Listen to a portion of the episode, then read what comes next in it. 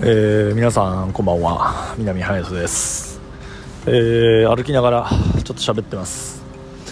えー、あれから10年ということで、え今日が2021年の、え3月11日ですね、え10年前も僕はスポーツの現場にいました、え長野県のスキー場にいて、え山滑次の日大会だったんですけど、え滑って、え下の2つ目ぐらいのリフトに乗ろうとしたらリフトが止まってていや地震があったから今リフト止まってるからって言われてじゃあ下まで降りましょうかって言って下まで降りたらもうあの映像でしたね。ちょうど3時ぐらい。で、えー、もうその夜スノーボード協会の方から、えー、すぐに、えー、大会がもう朝中止にするという話があって、え長野から当時はちょっと岐阜に住んでたんでえー、岐阜の方に帰っていく中央道を走っていたら、えー、もうね自衛隊がね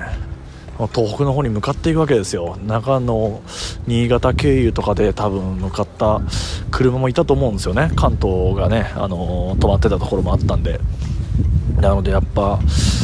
うんこれ本当なんか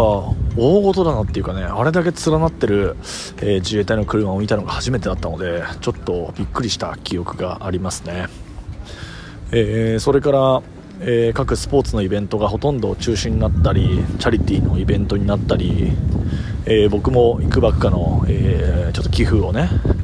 え支援をさせていただきましたけど、えさらにあの日はあの年は開幕が遅れて、え僕はまだ、え神宮球場で、え AD をやってたんですけど、え平日デーゲームでプロ野球ががえー、開幕して、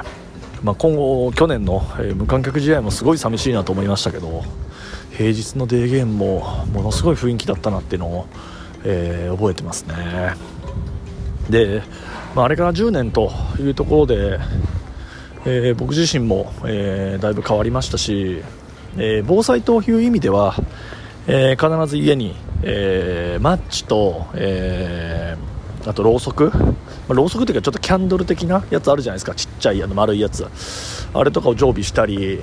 あとお水は必ず常備するように、え、しています、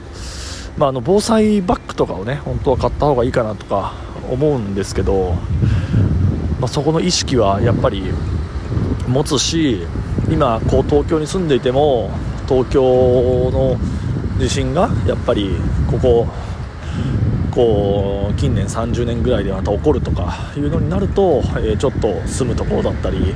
まあ、考えないといけないのかなとかいうのも改めて思いますね。えー、改めて、えー、あの時亡くなられた、え皆様に、えまあ、哀悼の意を、え示しですねこれから残された我々が何ができるのかっていうところと、え今このコロナ禍でもそのスポーツ